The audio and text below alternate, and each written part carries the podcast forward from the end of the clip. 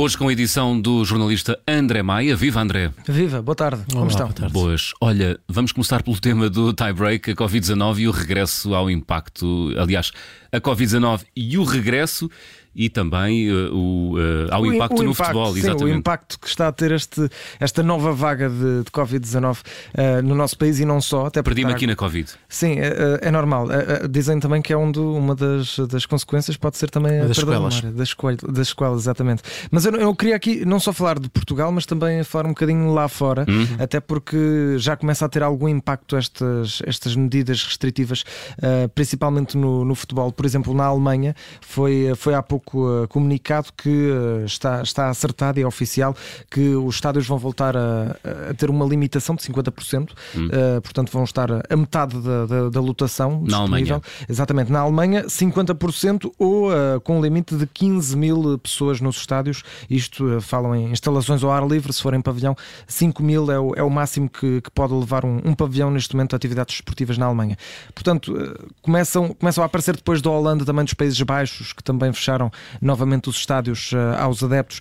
Voltamos a ter esta, esta onda de restrições no, no futebol. Também ouvíamos há pouco Jorge Jesus a dizer que parar o futebol eh, nunca, mas a verdade é que em Portugal começamos a ter eh, também esse impacto, não tanto virado para a lotação do- do- dos estádios, mas sim olhando para, para aquilo que é o impacto nos plantéis. E o caso mais, mais grave, obviamente, é o, é o da Bessade.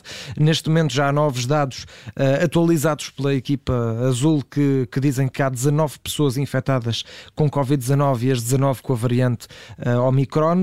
Eh, Dessas, dessas 19 pessoas, 12 são jogadores e para além destas eh, 19 pessoas que estão infectadas, é atualizado o número de pessoas totais que estão a ser, eh, a, a ser influenciadas, no fundo, por este, por este caso. São 79 pessoas que estão diretamente ligadas à Bessade que estão em isolamento. E isto, eh, a Bessade nem está a contar sequer com os familiares, por exemplo, dos jogadores ou dos membros do staff. Portanto, só de pessoas que trabalham diretamente na Bessade são 79 as que estão eh, neste momento em isolamento e, portanto, acho que é, é óbvio que o jogo entre a Bessade e o Tondela eh, e, e o Vizela, aliás, vai ter de ser eh, adiado, mas ainda, ainda não é uma confirmação eh, por enquanto pela Liga. Temos o caso depois do Sporting com Sebastián Coates que está infectado. O Sporting fez uma bateria de testes, uma nova bateria de testes com dois testes, um antigênio e um PCR. Só uh, Sebastián Coates está infectado, todo o resto do plantel está negativo. No lado do Benfica, por enquanto, não há nenhuma notícia de jogadores eh, que estejam infectados e, portanto, para o derby da manhã, que vai ser o grande tema central, eh, por enquanto, há apenas esse impacto do capitão do Sporting. Hum, Dá a ideia que o cerco se está a apertar, não é? Sim, Eh, completamente. Esperemos que não. Bom, vamos ao número, é o número 6, é o número de meses que. Um, Eriksen, meses depois, Eriksen volta a treinar o jogador sueco que, enfim, Dinamarquês. dinamarquês, peço desculpa, dinamarquês protagonizou aquela imagem dramática Sim, no último europeu. Estávamos aqui, estávamos aqui a, a ver precisamente em direto. eh, é daquelas imagens que não se esquecem. E como dizia João, seis meses depois volta a treinar.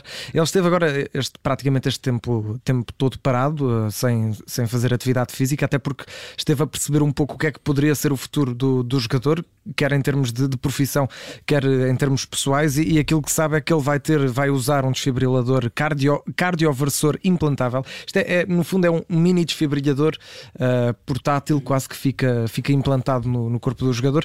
Qual é que é aqui o problema? É que, por exemplo, as, as regras da Federação Italiana não permitem que os jogadores joguem em Itália nessas condições e, portanto, Christian Eriksen está num impasse, não pode jogar pelo Inter de Milão. O Inter quer, quer libertar o jogador e, por isso, como não pode jogar a Itália, Christian Eriksen foi então para a Dinamarca jogar no Odense, que foi o, jogador, o, o clube onde se formou, eh, e, e o Odense, obviamente, divulgou nas redes sociais isto com muita alegria. Dizem que é, é natural que ele queira voltar ao seu cantinho, é o que eles dizem, e portanto já, já há imagens também de Christian Eriksen nesse regresso, finalmente Às bonito, origens. às origens e ao futebol. Vamos acabar com a memória.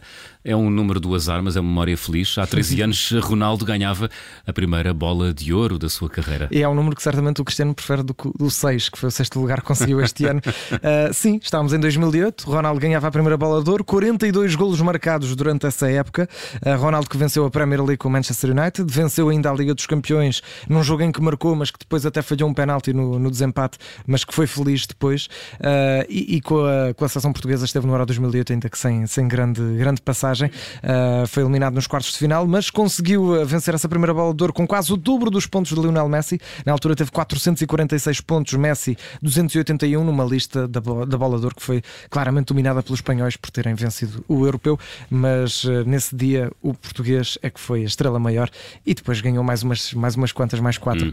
Uh, mas essa, a primeira não se esquece. Exatamente, e foi há 13 anos. André Maia com o tie-break. André, até amanhã. Até amanhã.